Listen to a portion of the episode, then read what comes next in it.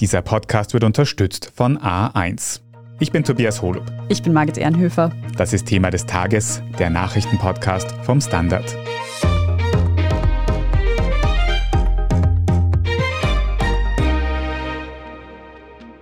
Die Hitze ist in Österreich nun so richtig angekommen.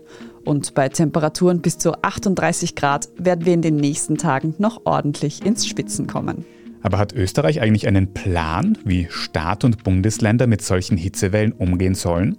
Wir besprechen heute etwa, ob die Ambulanzen vorbereitet sind und ob es ein Hitzetelefon gibt. Und wir fragen nach, was man persönlich tun kann, um die heißen Tage von Homeoffice bis Freizeit gut zu überstehen.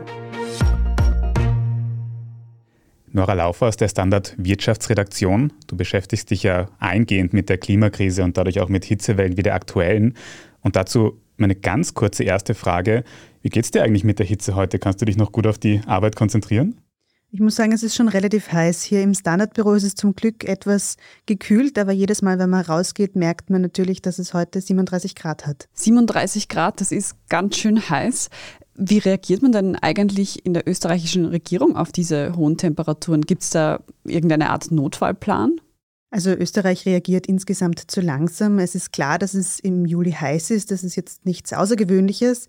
Außergewöhnlich ist aber, dass es über einen so langen Zeitraum so heiß ist. Das hat sich auf jeden Fall verändert und das ist auf die Klimakrise zurückzuführen. Natürlich kommt dazu, dass es auch nicht mehr wirklich abkühlt. Wir erleben zum Beispiel in Wien viel mehr Tropennächte als noch vor ein paar Jahrzehnten. Also nicht mal mehr in der Nacht hat man dann so ein bisschen eine Abkühlung.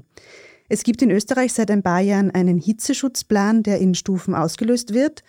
Wir leben in Österreich, deswegen ist das natürlich wieder Bundesländersache und dort gibt es wieder einzelne Lösungen. Also es gibt eine Vorwarnstufe und wenn es dann über mehrere Tage wirklich Hitze gibt, also Temperaturen von mehr als 30 Grad, wird auch eine Warnstufe ausgerufen. Das ist zum Beispiel in der Steiermark heute getan worden. Dann werden Warn-E-Mails an diverse Einrichtungen ausgeschickt, zum Beispiel Krankenhäuser, Pflegeheime und so weiter.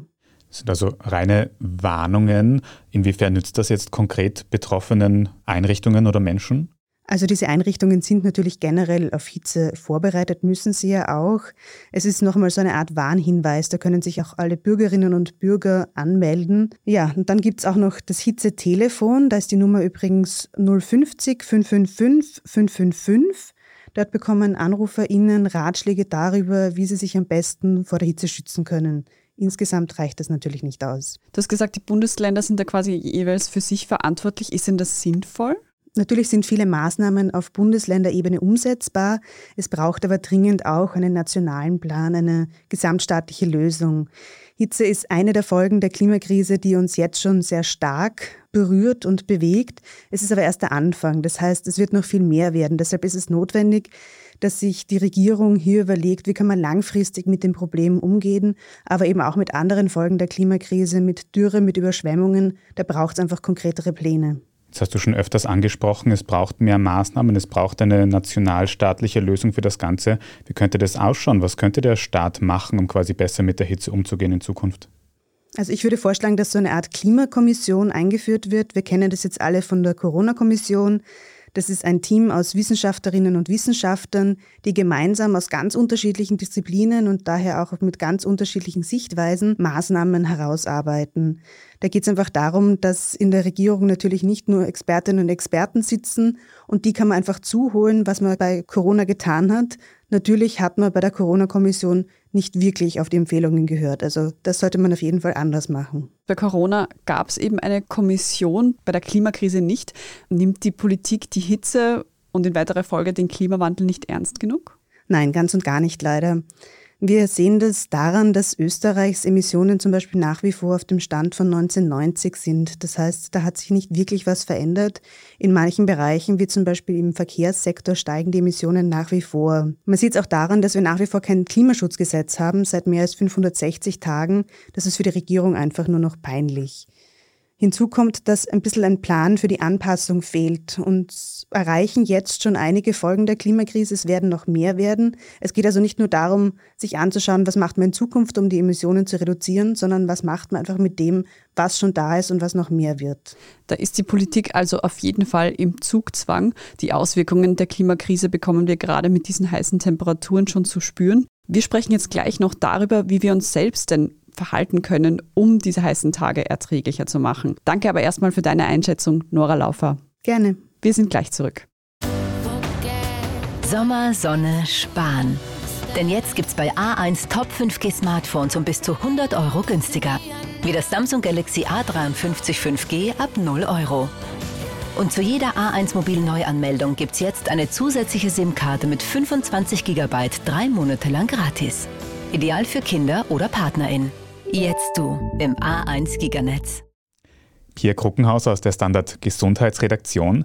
Mit dir reden wir jetzt noch darüber, wie wir uns selbst an solchen Hitzetagen am besten verhalten, um sie eben gut zu überstehen. Und dazu gleich mal die erste Frage. Was ist denn eigentlich dein persönlicher Nummer 1 Tipp? Ganz ehrlich, so wenig wie möglich in die Sonne gehen und sich nicht viel bewegen. Wenn man in einem klimatisierten Büro sitzt, dann bitte bleibt es dort bis zum Abend und sonst raus ins Grüne, ans Wasser und in den Schatten. Da kann man die Hitze dann oft sogar genießen, weil die bringt ja schon auch ein wirklich schönes Sommergefühl. Für manche kann die Hitze dann aber doch auch gefährlich werden. Ich denke da zum Beispiel an ältere Menschen. Wie kann man denn diese Personengruppe am besten schützen? Stimmt, die sind gefährdet und denen bringt der Tipp rauszugehen oft auch nicht wirklich was, weil ältere und oft auch schon gebrechliche Personen können sich ja nicht mehr so unbeschwert bewegen, beziehungsweise sich auch nicht so leicht alleine versorgen. Als erstes ist einmal wichtig, dass sie ausreichend trinken, denn ältere Personen haben oft nicht mehr so ein ausgeprägtes Durstgefühl. Es gibt ja dann auch schon welche, die ein bisschen pflegebedürftig sind, denen das gar nicht mehr so bewusst ist. Dazu kommt, dass sie oft weniger schwitzen und das Schwitzen ist eine natürliche Kühlung für den Körper ist es dann noch so, dass sie vielleicht alleine leben und niemand darauf schaut, dass sie gut versorgt sind, dann kann das schon einmal zum Problem werden. Und darum ist es wichtig, dass Angehörige ihre Eltern oder auch Onkel und Tanten in solchen Tagen ein bisschen regelmäßiger besuchen oder wenn das nicht möglich ist, zumindest anrufen.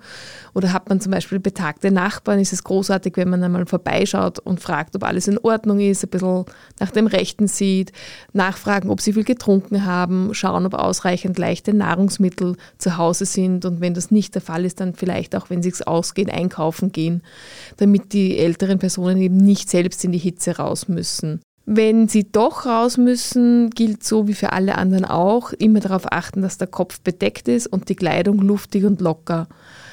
Am Land ist vieles davon einfacher, weil da das Rausgehen nicht so schwierig ist. Wirklich am Land ist ja keine Betonwüste, aber in der Stadt kann das schon schwieriger werden. Und dann sollte man darauf achten, dass man, wenn, dann am Abend rausgeht, wenn die Sonne schon weg ist und vielleicht ein paar Schritte spazieren geht, damit sie eben ein bisschen vor die Tür kommen zumindest. Wichtig ist einfach wirklich, dass man den Kontakt behält und immer wieder nachfragt, ob alles in Ordnung ist. Und wenn man das Gefühl hat, es geht der Person nicht gut, dann auch den Arzt holen oder im schlimmsten Fall eben mit der Rettung ins Krankenhaus bringen lassen. Das ist also auch jede Einzelne und jeder Einzelne gefragt, auf die Mitmenschen zu schauen, Genau. Wir haben schon gesagt, für manche Menschen ist Hitze gefährlicher als für andere, aber wie gefährlich ist denn Hitze, Pia? Kann man an Hitze sterben? Dass man an der Hitze stirbt, kommt durchaus vor, vor allem eben die älteren, nicht mehr gesunden Personen. Trotzdem ist der Begriff Hitzetote so nicht ganz korrekt. Der ist eine Umschreibung, weil die Menschen sterben ja nicht deshalb, weil ihnen die Sonne auf den Kopf brennt, sondern sie sterben eher indirekt an Folgeerscheinungen die durch die heißen Temperaturen ausgelöst werden. Das sieht man auch daran, dass das eine Umschreibung ist, dass die Weltgesundheitsorganisation, die WHO, Hitze nicht als Todesursache deklariert hat. Es gibt aber eine Vielzahl von Wegen, wie sich die hohen Temperaturen negativ auf das Körpersystem auswirken und so sogar zum Tod führen können. Es ist zum Beispiel so, dass sich die Fließeigenschaften des Blutes verändern. Durch die Hitze können toxische Proteine entstehen. Das kann dann zu Entzündungsreaktionen führen im Körper, die auch Organsysteme schädigen können. Also es ist sozusagen eine Umwegsterblichkeit. Und das Wort Hitzetote ist eine verkürzte Beschreibung dafür, dass es in den Hitzewellen eine erhöhte Sterblichkeit gibt von Menschen, die sonst in dieser Zeit nicht gestorben wären. Und auf dieser Basis könnte man dann auch einen Hitzeaktionsplan entwickeln. Das ist zum Beispiel in Frankreich schon passiert. Da funktioniert das an sich sehr gut. In Österreich gibt es da aber noch kein nationales Programm. Das sind immer eher so punktuelle Initiativen. Über die Planlosigkeit in Österreich haben wir ja vorhin schon kurz gesprochen. Pia, ich habe jetzt auch gehört, dass nicht nur ältere Personen, sondern auch vor allem Kleinkinder von der Hitze betroffen sind. Auf was muss man denn hier achten? Das stimmt, auch Kleinkinder sind natürlich gefährdet, Kleinkinder und vor allem Babys, weil die können sich ja nicht selbst versorgen. Aber im Gegensatz zu Älteren, die sehr oft alleine leben oder wo nicht die ganze Zeit rund um die Uhr wer auf sie schaut, sind Babys und Kleinkinder Gott sei Dank in den allermeisten Fällen sehr gut versorgt. Und die Eltern sind sehr aufmerksam. Wichtig ist auch bei den Babys, bei den kleinen Kindern, so wie bei allen anderen, dass sie viel trinken. Das kann je nachdem, nach Alter und Trinkverhalten kann das sein, mehr stillen, mehr Flascherl mit Milch, aber auch mit Wasser. Und gerade bei den Kindern, die schon ein bisschen größer sind, die selber entscheiden, wollen sie jetzt trinken oder nicht, da gibt es ja immer wieder das Problem, dass sie nicht trinken wollen. Dann kann man ihnen auch Obstkompott geben, weil da ist ja auch viel Flüssigkeit drin. Also man muss so ein bisschen Tricks finden, wie man den Kindern Flüssigkeit zuführen kann. Wenn man rausgeht mit ihnen, sollten sie im Schatten sein und immer einen Hut tragen und spazieren gehen mit Babys auch nur in den Tagesrandzeiten, wenn die Sonne schon weg ist und es beginnt abzukühlen. Babys bis zu einem Jahr sollten ohnehin nicht einer direkten Sonnenstrahlung ausgesetzt sein. Die sind eh im Kinderwagen und abgeschirmt. Aber vor allem bei Kindern, die schon selbst gehen, unbedingt Sonnenschutz auftragen, weil die UV-Strahlen sind ja auch im Schatten und die Kleinkinderhaut ist noch nicht so dazu in der Lage, sich gegen diese UV-Strahlen zu schützen, wie das eben eine erwachsene Haut ist. Damit sollte man eigentlich ganz gut die Hitzetage überstehen. Das Einzige, worauf man wirklich achten muss, wenn ein Baby oder Kleinkind krank ist oder Durchfall hat, dann sollte man schon zum Arzt gehen, auch wenn das vielleicht im Normalfall nicht alarmierend wäre, weil gerade bei Durchfall können die Babys einfach wirklich dehydrieren. Jetzt haben wir über verschiedene Risikogruppen quasi so ein bisschen geredet. Schauen wir uns vielleicht noch die breitere Bevölkerung an und kommen wir zum Arbeitsalltag. Gibt es eigentlich in Österreich sowas wie hitzefrei? Ich denke mir jetzt, im klimatisierten Büro kann man noch ganz gut arbeiten, aber viele Menschen müssen ja auch draußen arbeiten, im Freien, zum Beispiel Bauarbeiter. Ja, das stimmt. Und hitzefrei in dem Sinn gibt es in Österreich nicht. Das ist nicht gesetzlich geregelt. Es gibt eine Verordnung oder eine Regelung für Bauarbeiter, dass die theoretisch ab 32,5 Grad im Schatten hitzefrei bekommen für den Rest des Tages. Das kommt aber bisher praktisch nicht vor, weil es relativ schwierig zu messen oder nachzuweisen ist, weil wer sagt, hier hat es 32,5 Grad.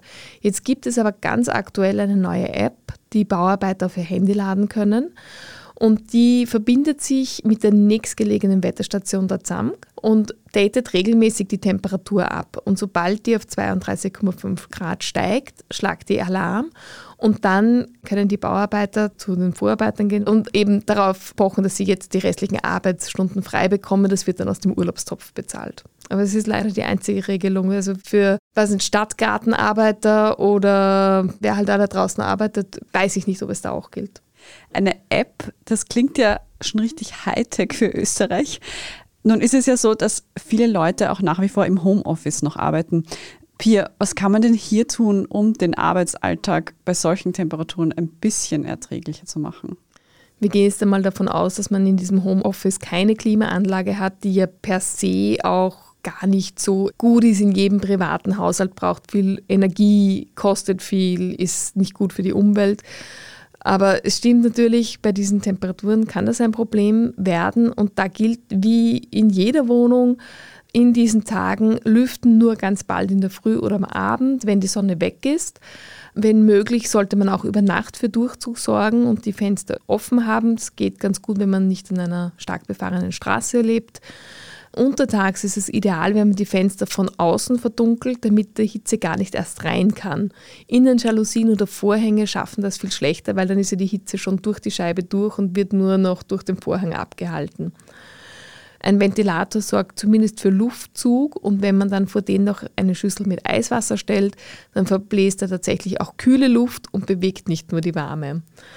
Dann sollte man alle unnötigen Geräte ausschalten, weil die strahlen ja auch Wärme ab und wenn es dann doch zu heiß wird, kann man sich kaltes Wasser über die Unterarme laufen lassen oder auch einen kalten Waschlappen in den Nacken legen. Die Blutgefäße werden dann gekühlt und bringen mehr Kühle in den Körper hinein. Man muss natürlich auch essen, auch bei diesen Temperaturen, auch wenn viele weniger Hunger haben in diesen heißen Tagen. Und da sollte man möglichst auf gebackenes, fettiges oder generell schweres Essen verzichten und lieber zu Obst und Gemüse greifen. Das Gute ist aber, dass viele ohnehin mehr Gusto auf Gemüse haben als auf Schweinsbraten. Pia, deinen Nummer 1 Tipp für heiße Tage haben wir ja vorher schon gehört. Nicht zu viel in die Sonne gehen, wenn es nicht unbedingt nötig ist. Aber wenn man jetzt vielleicht eben doch rausgehen muss, was hast du denn dann noch für Tipps, was man an heißen Tagen trotzdem noch beachten muss? Ja, wie gesagt, kühle, luftige Kleidung, helle, damit sie die Sonne nicht absorbiert und luftig und nicht anlegend, damit jeder Luftzug durchziehen kann und ein bisschen kühlen, den Kopf bedecken, und dann sich einfach möglichst im Schatten bewegen, darauf schauen, nicht irgendwie in der prallen Sonne im Gastgarten sitzen oder halt schauen, dass man, wenn man Wege zu erledigen hat, auf der Schattenseite gehen, darauf achten, dass man nicht zu lange auf einem asphaltierten Platz steht. Und dann kann man natürlich auch an kühle Orte gehen. Das sind Geschäfte und Einkaufszentren. Die frische Abteilung eignet sich da sehr gut, wenn man sehr hitzig ist, zumindest für ein paar Minuten, da kommt man schnell runter. Aber natürlich sind auch Museen gekühlt, Kirchen sind so gebaut, dass die Hitze nicht reinkommt. Und man kann auch zum Beispiel in die Pinguinabteilung im Zoo gehen, weil die brauchen es auch kühl und da wird es auch ordentlich runtergekühlt. Und eines ist natürlich auch noch ganz wichtig, wenn man rausgeht, unbedingt einschmieren. Das vergessen wir gern, aber man bekommt derzeit einfach ganz schnell einen Sonnenbrand. Und das ist im normalen Alltag wichtig, aber noch viel, viel wichtiger ist es beim Baden. Und da muss man sich auch wirklich ordentlich einschmieren. Man muss sich das so vorstellen. Wenn auf der Sonnencreme der Schutzfaktor 30 steht, das bedeutet, man kann, wenn man die aufgetragen hat, 30 Mal so lange in der Sonne bleiben wie ohne Creme. Ich zum Beispiel bin ein sehr heller Hauttyp, meine Eigenschutzzeit ist 10 Minuten. Wenn ich das mal 30 rechne, dann sind es 300 Minuten, sind 6 Stunden, theoretisch. Diesen Schutzfaktor erreiche ich aber nur, wenn ich über den ganzen Körper verteilt drei Esslöffel Creme verteile. Das klingt jetzt viel, ist auch viel, aber nur dann ist gewährleistet, dass ich auch wirklich diesen 30er Schutzfaktor habe. Da muss man natürlich bedenken, dass wenn man ins Wasser geht, man schwitzt, man ruppelt sich mit dem Handtuch ab, jedes Mal geht wieder Creme weg. Das heißt, man muss auch wirklich nachschmieren. Wenn man das alles beachtet und nicht den Kopf in die Sonne hält, kann man sich die heißen Tage auch ganz gut beim Baden vertreiben. Nach 27 Lebensjahren habe ich heute endlich gelernt, was der Sonnenschutzfaktor konkret bedeutet auf der Sonnencreme. Wir werden die Sonnencreme brauchen, weil es bleibt ja noch ein paar Tage lang sehr heiß, aber mit diesen Tipps lässt es sich ein bisschen besser aushalten, sicher. Also vielen Dank dafür, Pia Kruckenhauser. Bitte, sehr gerne. Wir sprechen jetzt gleich in unserer Meldungsübersicht noch darüber, warum es heute eine Hausdurchsuchung im Finanzministerium gegeben hat und was im neuen Gasnotfallplan der EU-Kommission vorgesehen ist. Wenn Sie unsere journalistische Arbeit in der Zwischenzeit unterstützen möchten, dann können Sie das zum Beispiel mit einem Standard-Abo tun. Oder wenn Sie uns über Apple Podcasts hören, dann können Sie da auch ein Premium-Abo abschließen. Jetzt aber dranbleiben, gleich gibt es die Meldungen.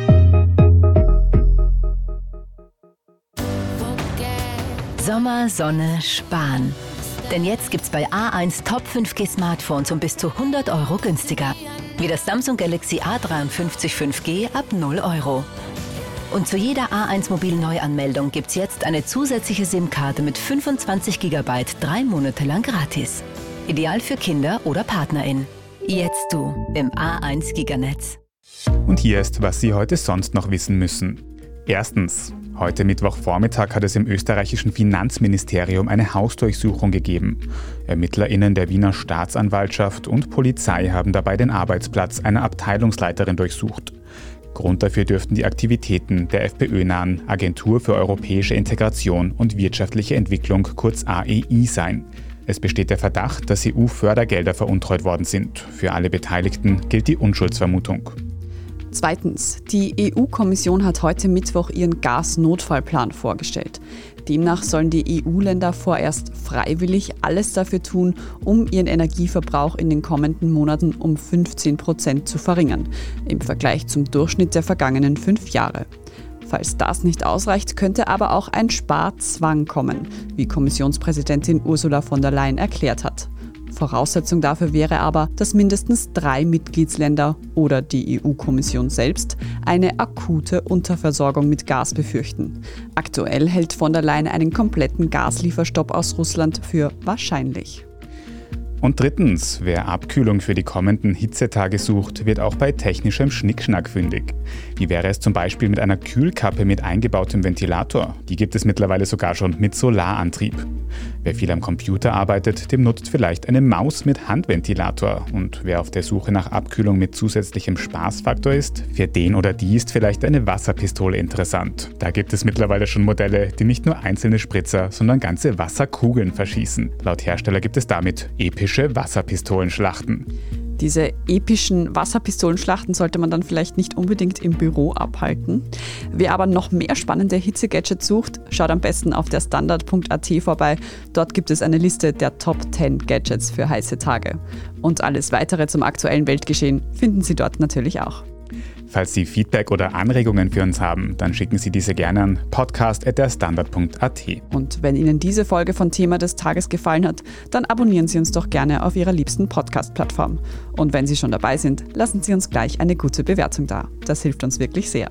Ich bin Margit Ehrenhöfer. Ich bin Tobias Holub. Danke fürs Zuhören und bis zum nächsten Mal.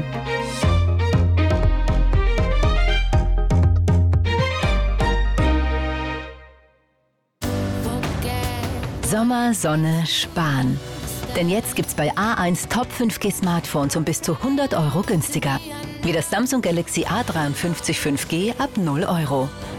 Und zu jeder A1 Mobil-Neuanmeldung gibt's jetzt eine zusätzliche SIM-Karte mit 25 GB drei Monate lang gratis. Ideal für Kinder oder PartnerInnen. Jetzt du im A1 Giganetz.